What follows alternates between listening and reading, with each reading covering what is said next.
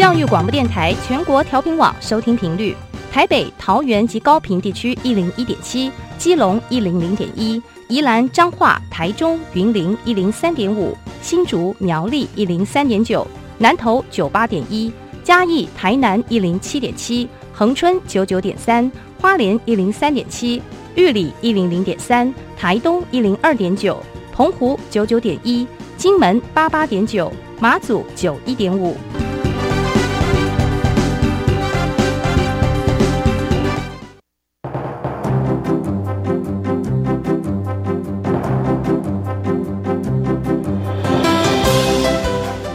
的教育要怎么做才能使孩子面对未来的社会呢？当我们期待孩子改变的同时，也期待教师的教学方法跟着改变，家长的观念也一起改变，一起携手协力同行。谢若楠老师带您探索自发互动共好的十二年国教新课程，听见台湾教育的改变。欢迎收听《国教协作向前行》。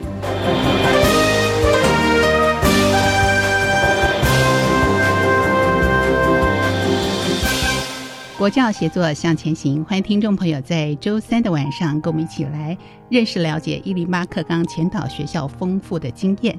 今天特地为听众朋友介绍高雄福山国中。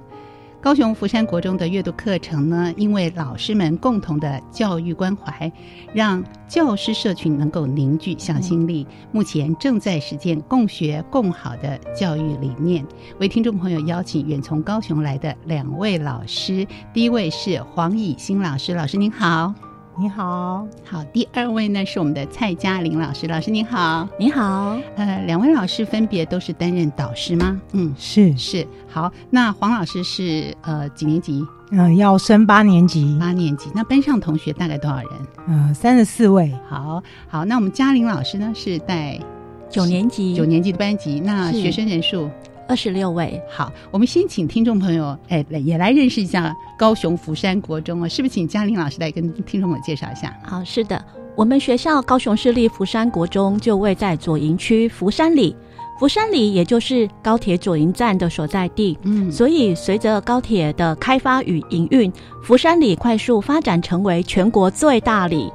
当然，我们学校的规模也很傲人。福山国中目前班级数合计七十三个班，学生数两千余人，教师约一百六十人。由于大多数都是外来人口，所以福山国中可说是一所充满能量与活力的学校。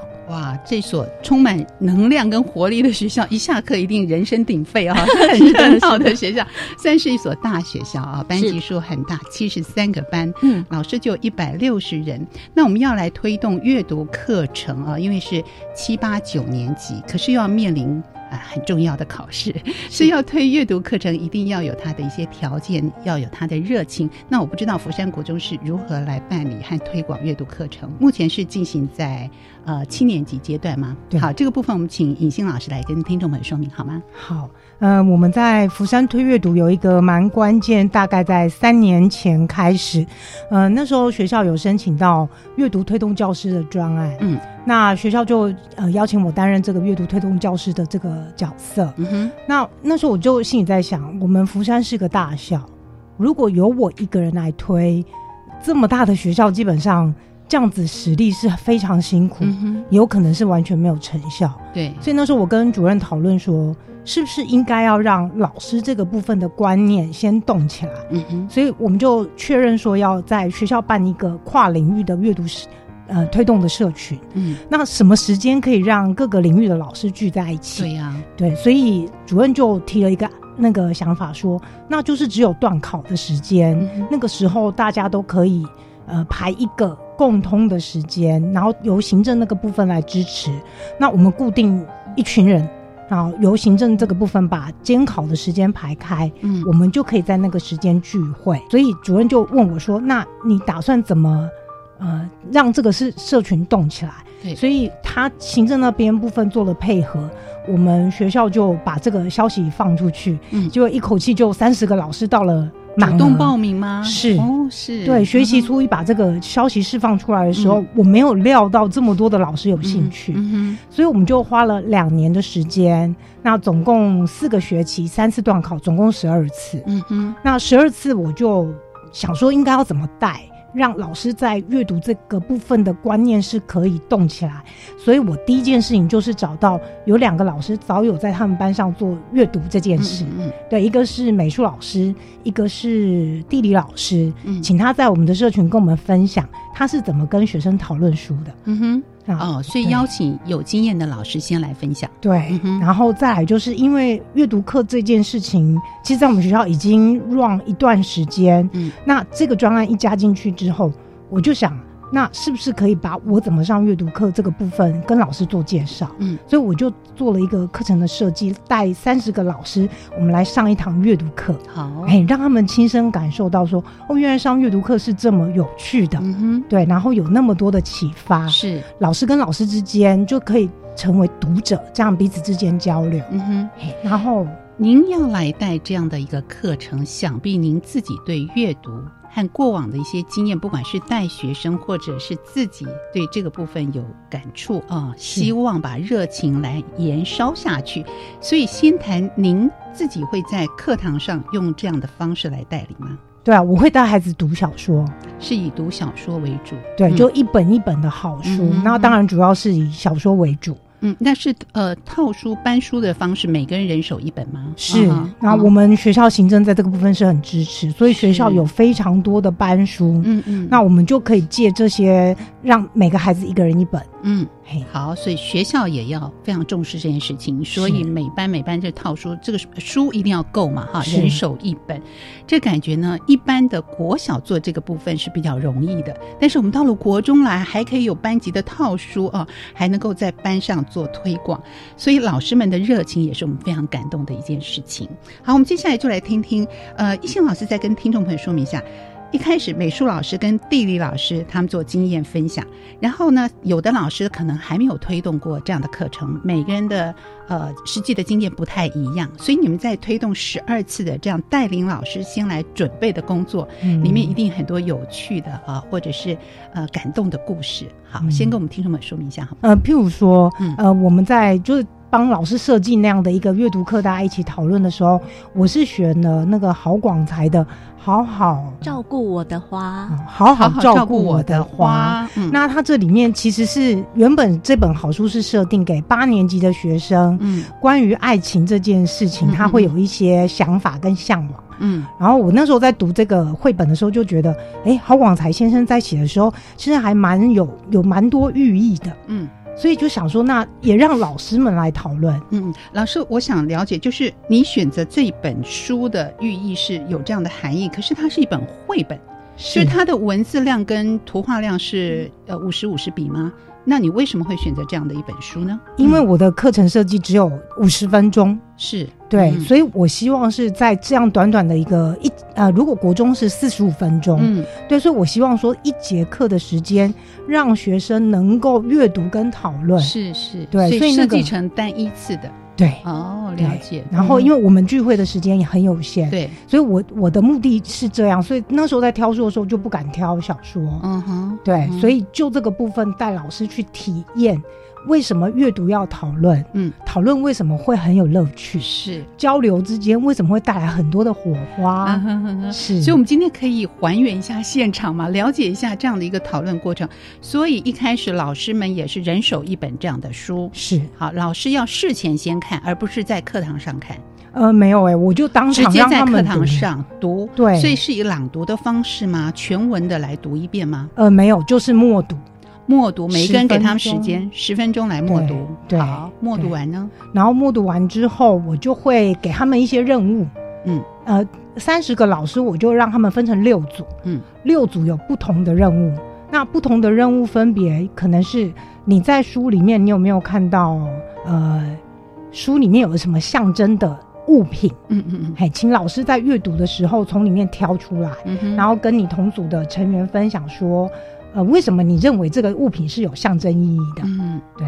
然然后可以请他们另外的任务是讨论呃男男主角跟女主角在性格上的差异，嗯，对，然后还有呃书里面有没有令你特别感动的一句话？嗯，对，就是六种任务，让就是我直接指定，嗯，然后老师们就就那个任务在组里面讨论，嗯哼，还交流，所以有主题，对，是，所以各组可以针对这样的主题做讨论，是，讨论时间大概。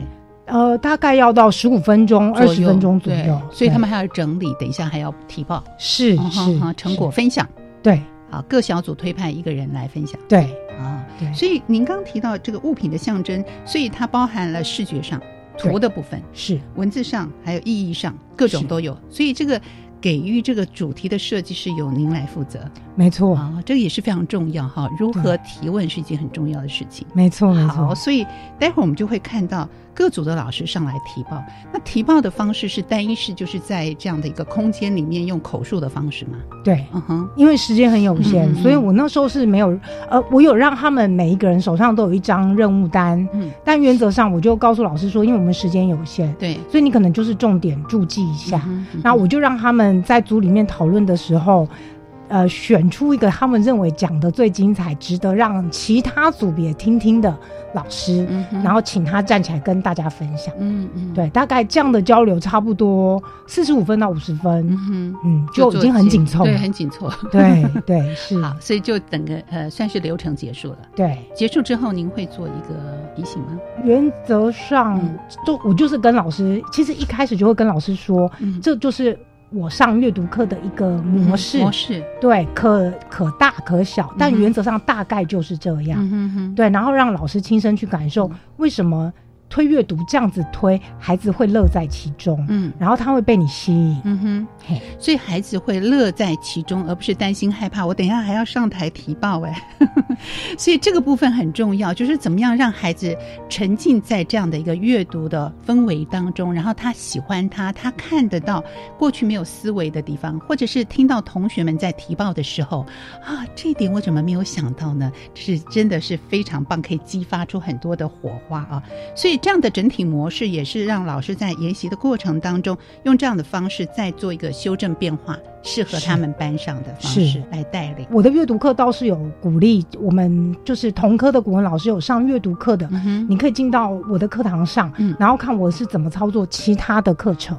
怎么操作其他的课程？对，就是所谓的观课，嗯，对，然后也对义课这样，对对，跟老师互相彼此之间交流，嗯，对，的确，这真是非常有趣的一件事情。我们先消化一下，然后呢，音乐过后回到节目当中，我们请两位老师继续跟听众朋友分享福山国中非常有趣的阅读课程。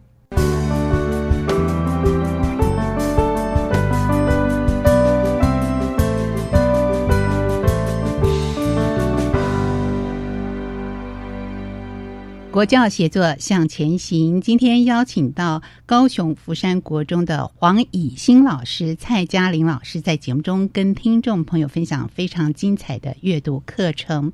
节目前段呢，尹欣老师特地跟听众朋友来说明，带领着我们的三十位的老师，他们成立的阅读社群，进行十二次的一个研讨和研习。那么第一堂课就挑选了郝广才先生的《好好照顾我的花》。这本书呢，其实是非常适合七年级的同学来认识了解，也非常适合在第一次阅读课程里面。所以呢。让学生有一个好的、美好的、成功的经验是很重要的哈。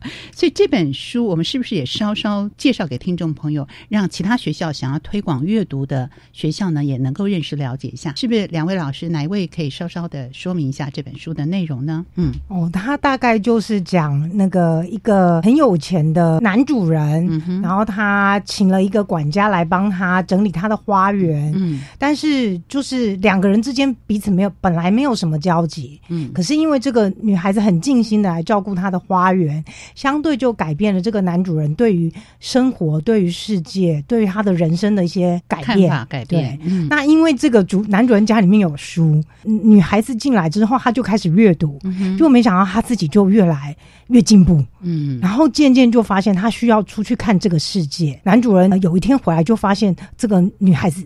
离开他了。然后这个男主人因为他离开了之后，才惊觉到说他对他生活上起了么那么大的一个重要。对，所以在这个书里面，除了谈彼此之间的需要，那个爱情，还有谈到一个人。他通过阅读，其实可以建立起自己的自信，然后他越来越独立。嗯，然后两个独立的人之后应该要怎么相处？嗯，我觉得他其实谈的都蛮有意思，也蛮深的。所以在你给老师布题的过程当中，比方说这个象征意义的物品，有没有出人意表的地方？嗯，我来提一下我的印象，好，我的经验，就是书里面有一个让我们觉得很好的设计，就是女这个女孩子刚进入这一个豪宅的时候，她对男主人是充满了爱慕，所以。他在书里面的形象是他的个子好小，然后男主人好高，然后他的书房好大。当这个女孩子慢慢的开始去阅读之后，她发现，哎，他们的形象越来越接近。当这个女孩子决定，因为从书里面获得了能量之后，她决定要走出世界去充实自己。对，然后等到她再回到这一个豪宅的时候，她发现书架是小小的了，也就象征的是她自己茁壮了。所以内在跟外在的一个环境。的改变哈，所以看世界的角度、大小、嗯、深度、广度完全都不同了。怎么样挑选一本好书也是很重要的一件事。那老师们在研习的时候，也会从这样的一个视野角度挑选适合孩子们。那针对选书的这个部分，是不是两位也可以给出一些建议呢？你们如何？因为这是一本绘本，可能还要选不同类别的，对不对？啊，我们在选书的时候，一定要先去考量孩子的身心发展。国一的小孩就是从儿童转变为青少年，但是还是有很。很多是幼稚的部分，对，但是我们又不能够把他们当成小孩，要过顾虑到他们进入青春期的身心发展，是。对。另这是一个是有关于他们的身心发展。第二个呢，是我们观察到，呃，男同学是比较抗拒阅读的。啊，对，女孩子是比较能够进入文字的，嗯，所以我们在选书的时候，为了要吸引男生，所以我们通常会选择啊，是以男生为主角的书，嗯哼，比方说像《首府男孩》或者是。是天作不合，嗯，对，因为他的书中的主角是男生，比较能够跟男孩子的生活贴近，吸引他们进入书的世界。对，所以我们就是依照他们的身心发展，对，以及他们的阅读特性来做我们选书的蓝图。哇，这真的是很重要哈！一般来说，呃，如果女生比较能够进入阅读的领域当中，我们真的是希望男同学啊能够聚焦。嗯，吸引他们的注意力，所以这个用心我们就看到了。老师们在选书上，那在文字比例上，因为我们从儿童时期进入到青少年时期，有的时候可能他们从从这个图画阅读，或者是呃文字量比较少的，那要慢慢进入到文字量比较多的，或者是它的类型。刚刚我们讲绘本啦，会不会有小说啦，或者是散文啦？所以你们要均衡的看待吗？嗯，是。是，像刚刚嘉玲老师介绍的《天作不合》，它就是比较短篇短篇的吗？短篇的小短篇的故事。啊，短篇的故事对对，那好像很多青少年朋友很喜欢看这本书。嗯。嗯，其实我必须要嗯坦白的说，侯文勇先生现在已经不是热门字了。嗯，对，因为。嗯，自从九把刀以后，是 对，然后再加上已经改变了，是，然后再加上现在其实是影音的世界，嗯，对，所以学生对于侯文勇先生的作品其实也是有距离感的，嗯，对，但是我们还是很希望能够多介绍这些本土的，嗯，对，优良的作家给学生，所以当我们会挑选他们的容易进入的书籍，那天作不合，因为它不是只有校园故事，因为我刚刚之前提到了，我们必须要考量到孩子他的身心发展，对对，那天作不合。和，因为它里面有提到了是亲子冲突这个部分，嗯哼，对，就是一个啊，儿童进入青少年之后，他可能慢慢的跟亲子、跟家庭的依赖会渐渐的疏离，嗯。嗯，他想要自我发展，嗯，对，那在这个过程当中，我想他会看到了呃家庭冲突啊，亲子冲突，然后甚至看到是爸爸妈妈的婚姻不睦，是。对，那在这些。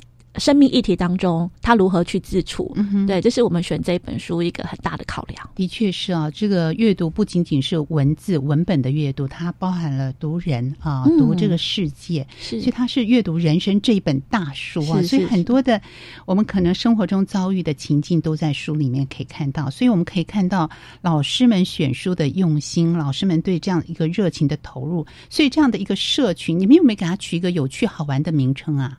没有，回去考虑一下。因为我觉得很棒哦，老师的热情其实在延续，应该这样的一个群组把这热情呃继续的延烧下去，所以会组成一个联系的方式吗？社群用社群的方式做其实之前因为后来那个专案就是有有结束，然后因为那样操作，其实两年下来会有一点瓶颈。嗯可是我在操作这就是这两年的过程里面，有在脸书上成立社群。嗯哼。然后就每一次就是呃。先预告，嗯，要邀请谁，或者是我们要打算怎么做，嗯，然后就先跟老师做预告，嗯嗯，然后整个活动结束之后拍照，嗯，还有心得，老师们之间的交流，就把它放在放在脸书上面，对，让很多老师都可以反复哈了解、认识、借鉴，所以这是属于校园内部。所以参与的都是我们老师们嘛，啊，是做一个连接。那老师们有没有分享，就是之后把这样的一个课程阅读带到班上要实做了？因为两位都是有丰富经验，会不会有些老师他是第一次操作这样的阅读课程？会不会遇到一些困难啦？或者是学生们的反应让他觉得特别的感动？是不是我们也听听老师们回馈，回到班上实际操作这样的课程？好，如果就我们同事的呃反馈啊，嗯，他们如果会遇到困难。一般来讲，就是怎么设计提问。嗯，对，就是因为我们小说有非常多各种不同的类型，对，所以对老师来说，第一个遇到的困难就是我要怎么提问才能让让学生觉得这本书是很有趣，嗯，我可以看到这个重点，看到这个核心，这真的是很重要的一个学习，对，开放式的提问哈是很重要的，是，然后他需要一点时间累积，所以其实我们教阅读课的老师彼此之间在这个部分是会有交流，嗯哼，对，然后会分享说，哎，我带这本书的时候我。是怎么做的？嗯，对，让给老师就是呃没有比较没有经验的老师这样的支持。嗯嗯对，那当然他们在带阅读课里面最大的感动就是孩子之间有些孩子他其实功课是不是不怎么样？嗯，你没有办法在他考科里面看到他的表现。嗯，可是透过阅读，他看见自己，嗯，看到这个世界跟人彼此之间的连接，透过文字，嗯，打开他各种不同的视野。嗯，你会发现小孩子会讲出一些让你很惊艳的答案。嗯，然后他们彼此之间的讨论，有时候更胜过老师。他可能预设我问这个问题，也许你们会朝哪个方向走。嗯，可是你会发现孩子非常有潜力。的确是，有的时候我们可能从我们大人的视野来看待。啊，或者是在老师的研习讨论中，那可能也是我们的角度。所以，我们听到孩子在经过这样的一个阅读带领之后，他们的思维，他们的反复。孩子之间彼此的对话，那也是非常丰富的一点哇！真的很想听听看。不过这个设计提问这个部分，我想特别请两位老师跟大家分享一下。呃，我相信呢，一个设好的设计提问真的是很重要，它包含整场的氛围，好，包含能够带出孩子不同的一个思维。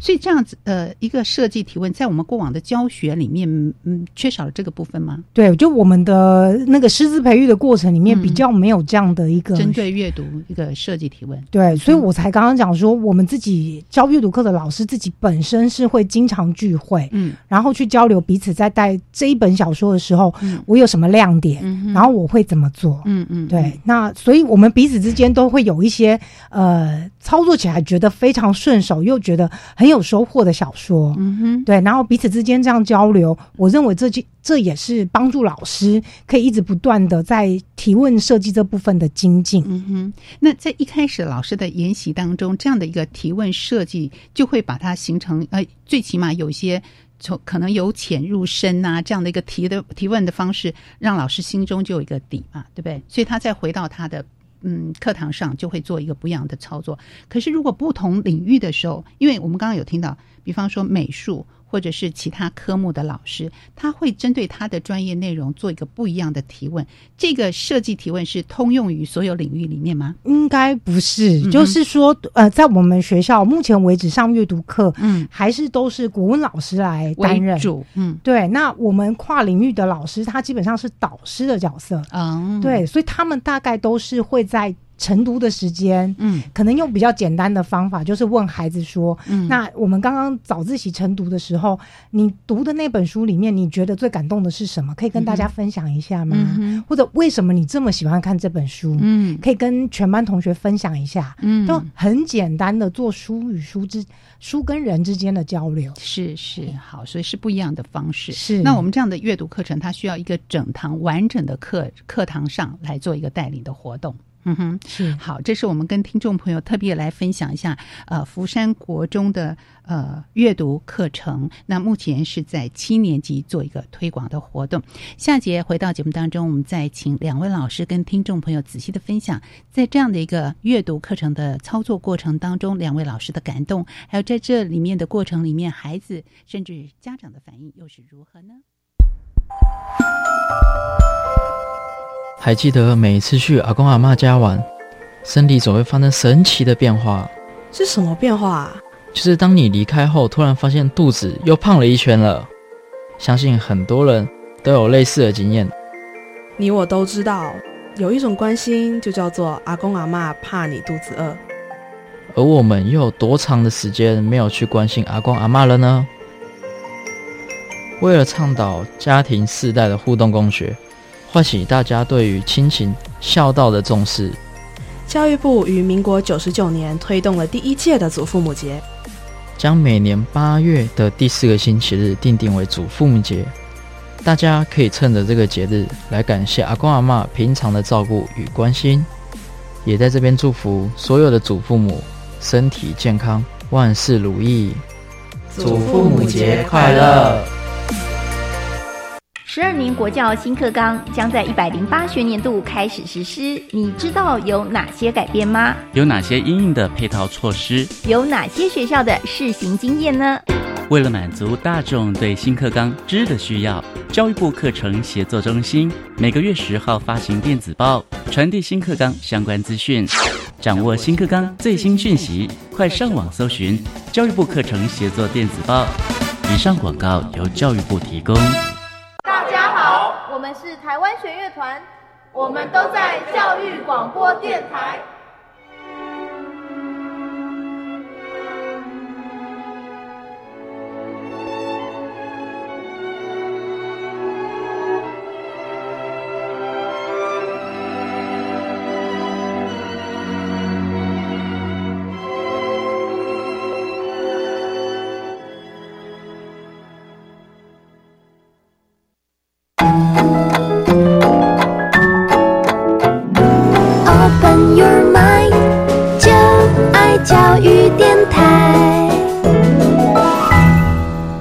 国教协作向前行，我是谢若楠。今天节目当中，我们邀请高雄福山国中的两位老师来分享他们的精彩阅读课程。这是福山国中的黄以新老师和蔡嘉玲老师。节目前段，我们对于老师的这个学习阅读社群啊，经过很认真哦，十二次的一个研习研讨，然后呢，特地细心的挑选适合我们同学们阅读的书籍，这样的一个细心，希望把孩子的视野定焦在我们的。阅读上，不过说起来有一点点真的是比较难，因为我们知道国中它有它的课程的进度，还要面对的考试，这是难免的。然后呢，再加上强而有力的三 C 产品吸引了他们的眼球，所以阅读这件事情相对是件难的事。嘉宁老师分享一下你的心得呢？好的，呃，我们在。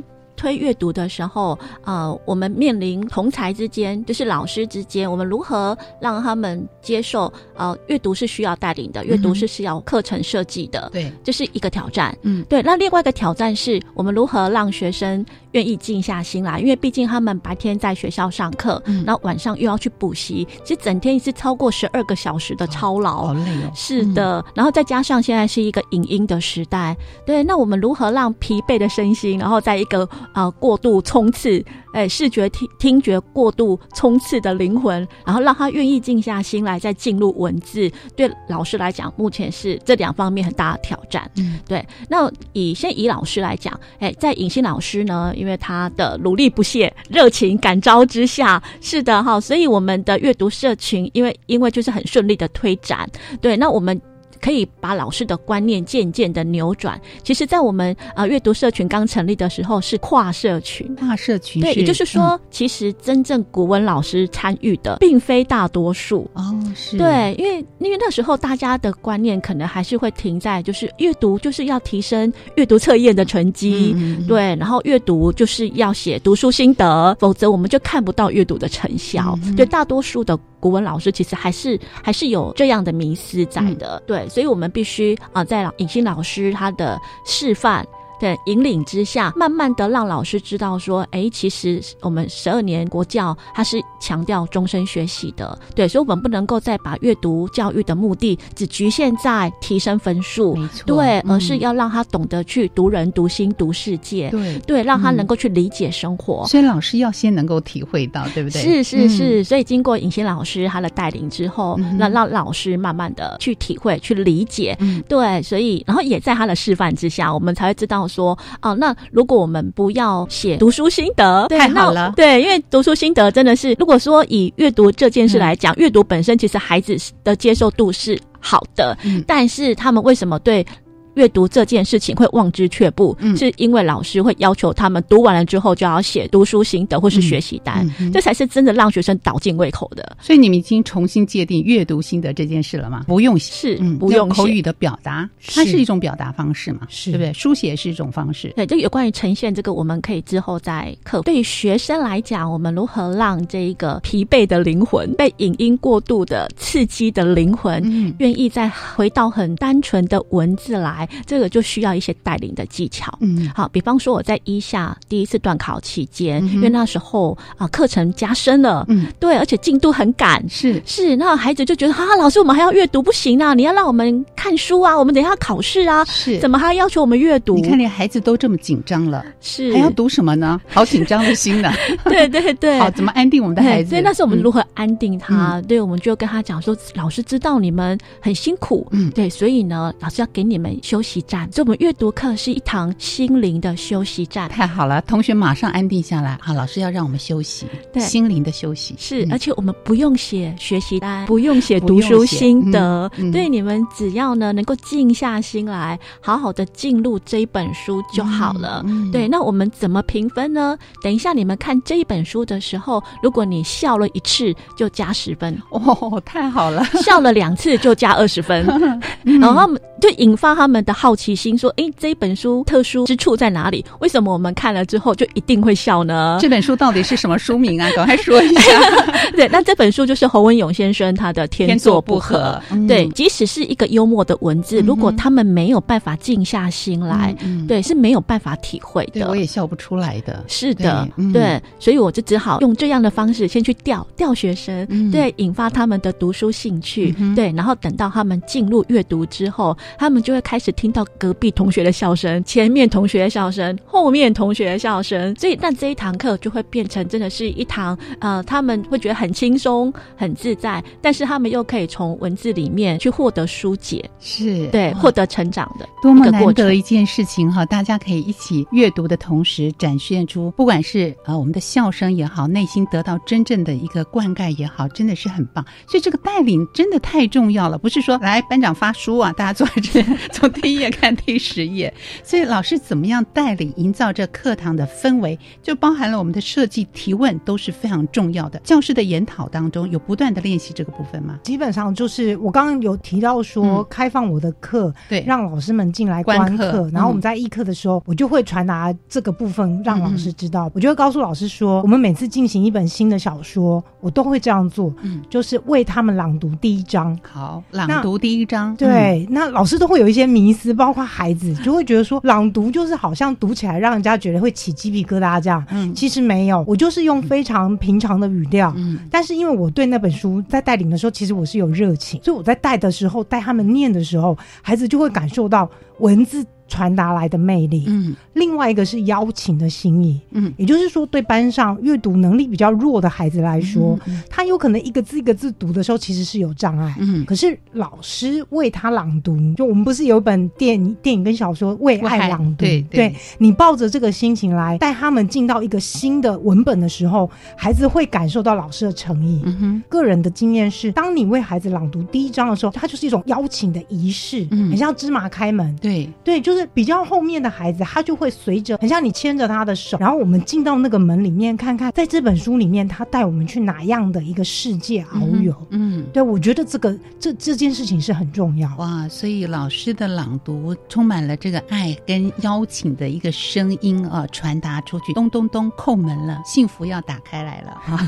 所以要用不同的指导策略来带领我们孩子，不是每本书都是来大家笑声十 加十分，对，所以每本书。他要设计不同的一个指导策略呀，哇好有趣哦。还有哪一本书是让这个同学们一下子眼睛就发亮了？要引导他们。我现在还要再啊推荐一本是王毅家先生的《青春第二课》。嗯嗯，这本书呢是。历年来，我的学生最喜欢的一本书，也是学生很容易进入，因为他就是挑选了各领域成功的名人，对，然后写了他们从小成长的奋斗的一个过程。那里面有很多的字字句句是很容易打动学生的心的，所以这一堂课呢，我就破天荒的先发学习单。嗯，学生一看到学习单就昏倒了，昏倒了。对，说哈，老师这一本书为什么要写学习对呀？前面都只要我们笑就好，后面啊我就跟学生说，老师这个是为你们设计的，因为等一下你们看了之后就会很感动，就自然要把它写下来，因为里面有很多的字句就是会打动你，嗯，对你就是会很自然的想要写下来，所以老师干脆先把学习单准备好，提供给你写。因为等一下你就忍不住了，对，要写，对，当然他们现在还是会出现很多的问号，对，可是。这又开始了，就是一种动机的引发，对，所以他们就很好奇，说，哎，这本书到底魔力在哪里？对，而且因为他是各个领域的名人，所以我会跟他们说，我来，我们先来看目录，嗯，对，那你先了解一下这本书里面有哪些的名人，那哪个领域的人是你比较感兴趣的？嗯对，那你可以从那个地方先阅读。嗯哼，好，你看，真的是不同的指导策略哈，有的呢是呃，我先告诉你不用写学习单，有的呢学习。单就放下来了，因为免得你等下找笔找纸，老师先帮你发出去，然后呢吸引他们注意。这时候又不是像我们刚才尹欣老师说的，他先朗读一段，反而是我们从目录当中来认识了解整体啊，包含这些名人有哪些。所以真的是不同的文本、不同的书籍类型，我们要用不同的阅读指导策略。嗯，所以这也是很重要的，要让老师们也能够体会，甚至老师们到最后一开始是用尹欣老师来带领嘛，这样的一个演习，在之后可能不同的老师他也发想出很多很多的阅读策略，是不是这样？是的，在我们学校其实蛮多老师有他自己的一套，嗯，对，譬如说我们有老师对于旅行文学他是很有自己的想法，对，所以他就会在他的阅阅读课里面融入旅行文学的教学，那也有老师对于笔记策略。他特别有心得，嗯，对，所以他会，对他也会在他的阅读课里面做这样的介绍。那有的老师会，呃，希望在阅读的时候可以最后做成一本阅读小书，嗯，对。所以其实，在我们的呃教阅读的老师们的这个呃社群里面交流里面呢，每一个老师基本上都有他自己。很擅长的部分，那所以我们其实就是每一次的聚会都在跟对方挖一点宝，嗯，然后大家一起讨论。我遇到困难的时候，你有没有什么方法可以呃？提供给我，嗯，对，所以，我我一直都觉得我们这样的交流其实是很重要，嗯，也是一个呃学习跟成长很很关键的一个方式。那在研讨会当中也会在分享，就是哎，我用了在研习里面得到的一些想法，然后带到班级上实际的操作，有没有再回到这个研习当中做回馈呢？啊，有有有，对，就老师们彼此之间就会说，哦，原来那个为学生朗读真的有它的效益，嗯嗯。那你呃你呃别人提供给我的那个阅读呃就是那个提问的问题，我拿来用，哎，的确是很有用。嗯嗯嗯，对，所以像嘉玲老师，我们那时候在交流的时候，他就会分享说，他操作天作不合，他操作青春第二个，他是怎么做的？嗯哼，对，然后对老师们来讲。其实我就不用额外再准备，嗯，你分享给我的东西，我就拿来操作，嗯，有遇到什么困难回来我们再讨论，是修正，嗯，对，所以我就觉得这个是我们福山跟别人很不一样的地方，对，真的是好用心在这个部分哈。然后这个部分呢，一定有很多让我们感动的故事。也许老师在观察里面，可能就是孩子平常不太说话。可是呢，在阅读课程里面，我们却看到了他不一样的想法啊！这是我不认识的小明哎，所以有很多感人的故事。我们是不是也请两位老师跟听众朋友分享呢？嘉玲老师，因为我们在阅读课的设定一开始，我们就。绝对摒弃让学生写读书心得，对，可是又要提问，嗯，对，所以我们一开始就是采用啊张辉成老师他所倡导的学思达这样子的分组合作学习的模式啊，透过呢同才的支持力量。这样可以让不管是喜欢阅读的，还是不喜欢阅读的学生，他们都能够投入这个阅读的相关活动，在小组里面，他们可以很自在的去发表他们的意见。那同时呢，也聆听他人的想法，对，真的可以激荡出更多的火花。那在于他们的阅读成果呈现呢，其实我们有一个技巧，就是让他们能够呢分工，然后选择他们的专长来发挥。比方说啊，擅长写文字的同学，他就负责做文字记录。嗯，嘿，那擅长口说的，他就负责上台发表。嗯，那喜欢画图的，他就负责的就是美术设计。嗯嗯，对，让学生的长的他的亮点，每一个学生的亮点是不同的。对，那。他可以在这堂课的最后的成果展现里面，是以他的亮点来呈现他自己的理解，对这本书的理解。对，那所以我觉得一堂阅读课不是只有学生跟书本的单向沟通，还有他们互相的沟通跟分享。是对，这才是阅读乐趣的最大化。对，而且最后还有这样的一个发表，这个发表其实也展现了他们在阅读课程里面的所思所感，然后又用自己擅长的展现自己的亮点，又找到自己的自信跟成就。是。哇，真是太棒的一件事情！好，尹欣老师呢，经过这样的一个。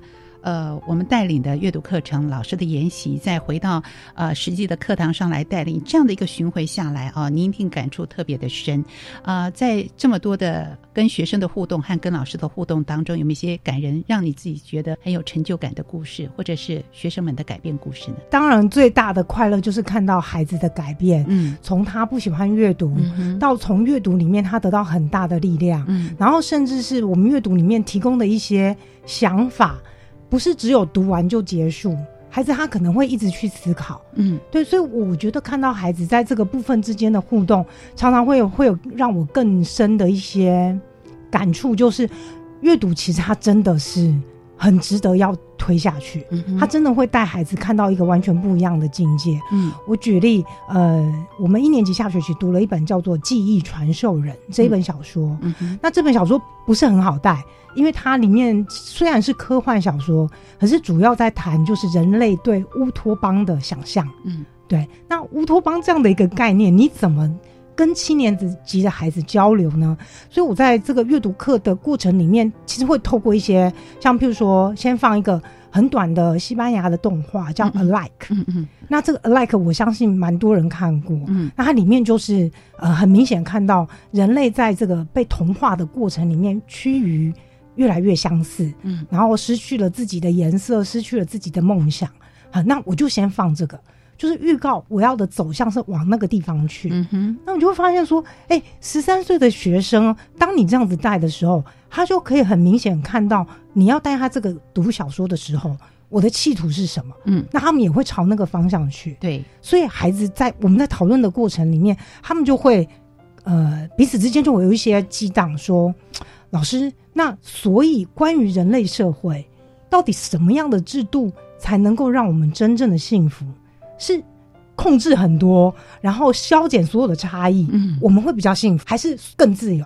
嗯，所以我们在讨论这个过程里面，孩子就会去思考说，如果是我，我会选择怎么样的一个政治体制？嗯，那像这个东西，不是小说读完就没了，其实他会一直升值在他的内心，他就很像一个核心问题。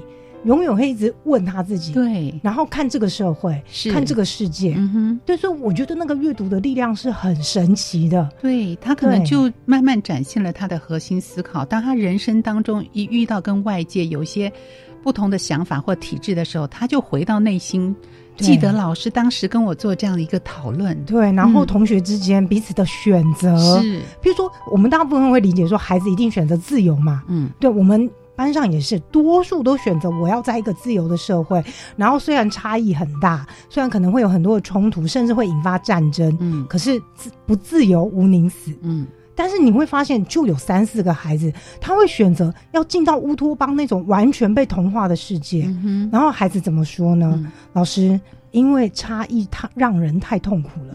有些很弱势的人，他就会在那个状况下被歧视。嗯，我不要在一个有歧视的社会里面。嗯，所以我觉得对孩子来说，其实这个思考是很重要。对，对他会一直不断内化到他的心灵里面去。是，他也去听听、想想别人有不一样的想法和看法。是是。所以，像阅读讨论的过程当中，我们也学会了一个呃协调、合作、沟通。啊，我们在以后的过往的社会当中，我们一定都要不断面对这样的一个课题。所以，孩子在阅读课里面也长出了很多很多的能力。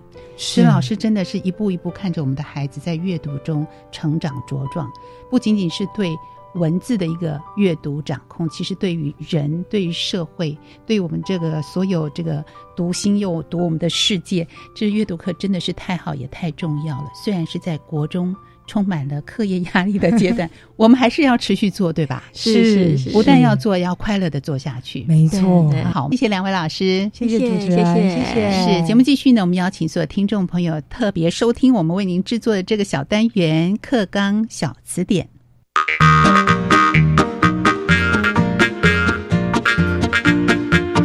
一起来听《课纲小词典》。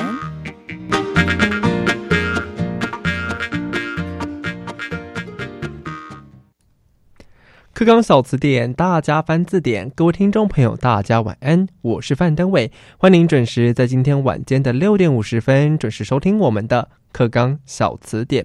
好，今天课纲小词典要带给大家什么样子名词呢？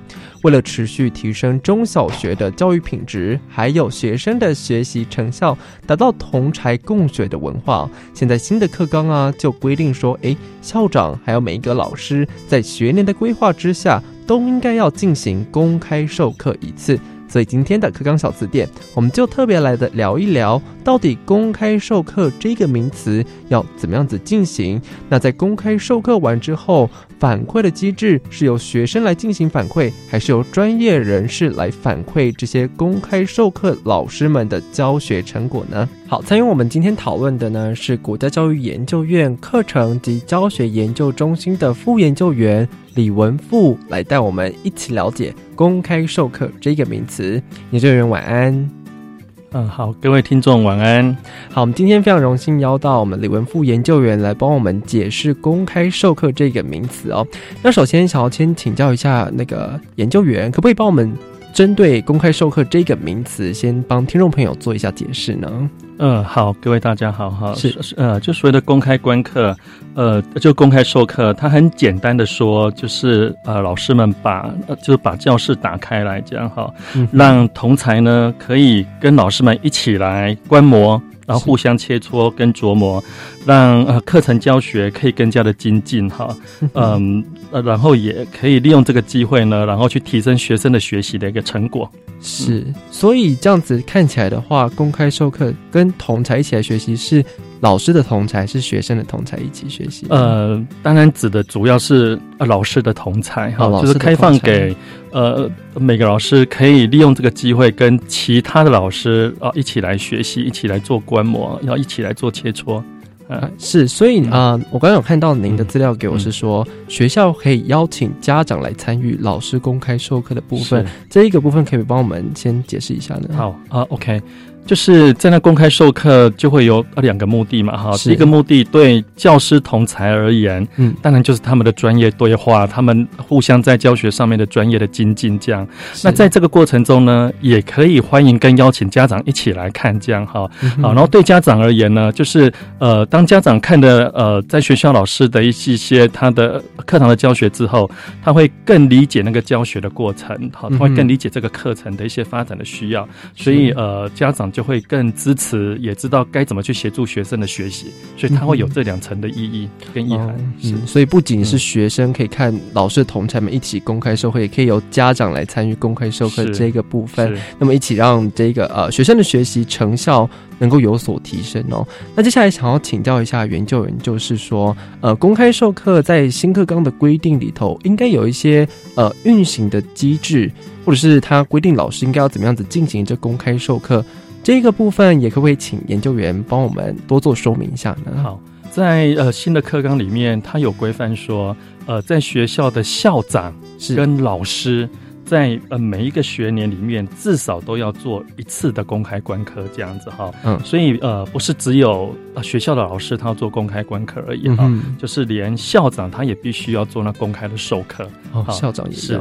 那在呃整个公开的当授课的时候，它大体上可以分三个阶段啦，就是说你要做呃公开的授课之前，可能要先有一些备课。好，然后这个备课也欢迎，也鼓励，呃，就是老师们他能够针对这堂课去做那共同的备课这样子哈。是。那第二阶段当然就是观课。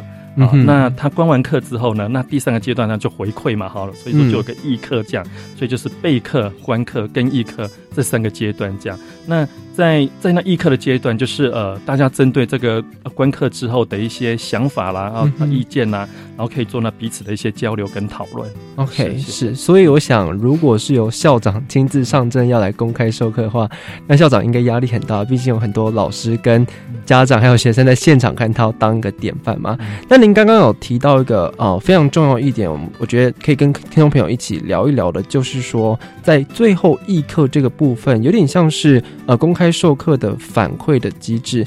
那想请教一下研究员哦，就是诶在这个反馈的机制里头啊，是由谁来进行这个反馈给老师意见？是老师之间同才，还是学生或家长也可以同时给予啊老师意见呢？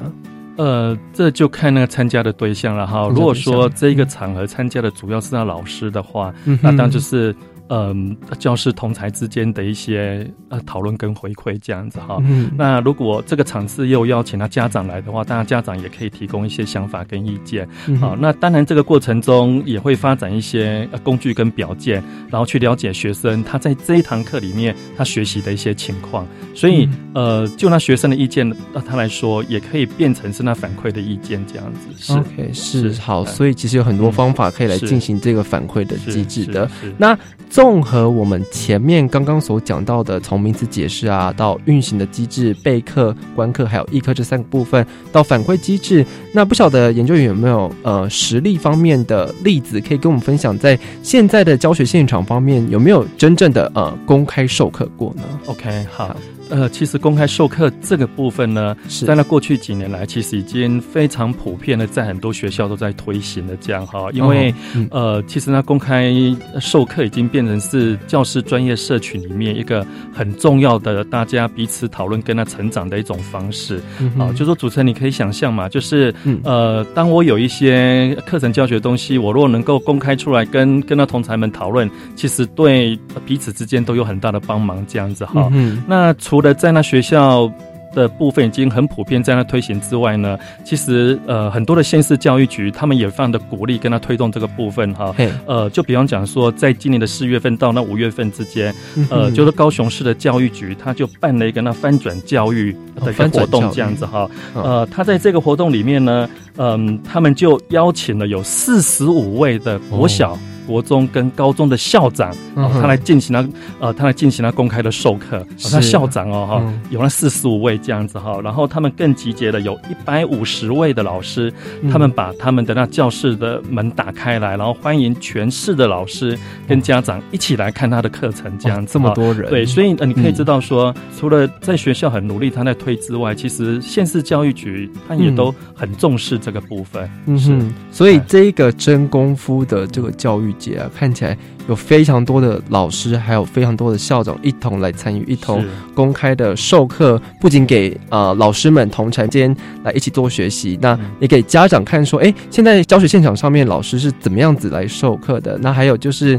同样也给学生看说，要怎么样子啊，从公开授课里头，学生能够自我成长。那最后达到这公开授课的目的，也就是让家长了解呃学生的学习状况，还有陪伴跟支持学生学习这样子的目的。是好，今天非常谢谢我们研究员带给我们非常丰富的例子，还有名词解释，在这个公开授课的部分，从名词解释到备课、观课、议课这三个非常重要的阶段，还有实例的分享，都帮我们解释非常清楚。我们谢谢研究员今天的参与，谢谢。好，呃，谢谢大家，谢谢。好了，我们今天讲到了这个公开授课的部分哦。那下一次的课纲小字典呢，我们将会带听众朋友来了解说，哎，团体活动这个名词里头的内涵是什么？它已经不是第一次出现在课纲里头了，只是新的课纲为什么持续保留团体活动的时间，还有对于它的时间的规定跟原则也有一些些的变化。我们将会邀请更多专家来带您一起了解团体活动这个名词。希望您在周三的晚间六点五十分准时收听我们的课纲。小小词典将带给您更丰富的课纲名词解释。我们下次再见喽，拜拜！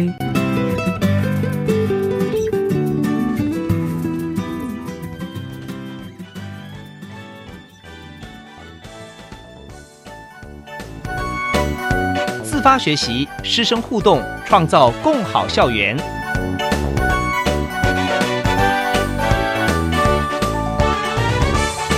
国教协作向前行节目。由教育部提供。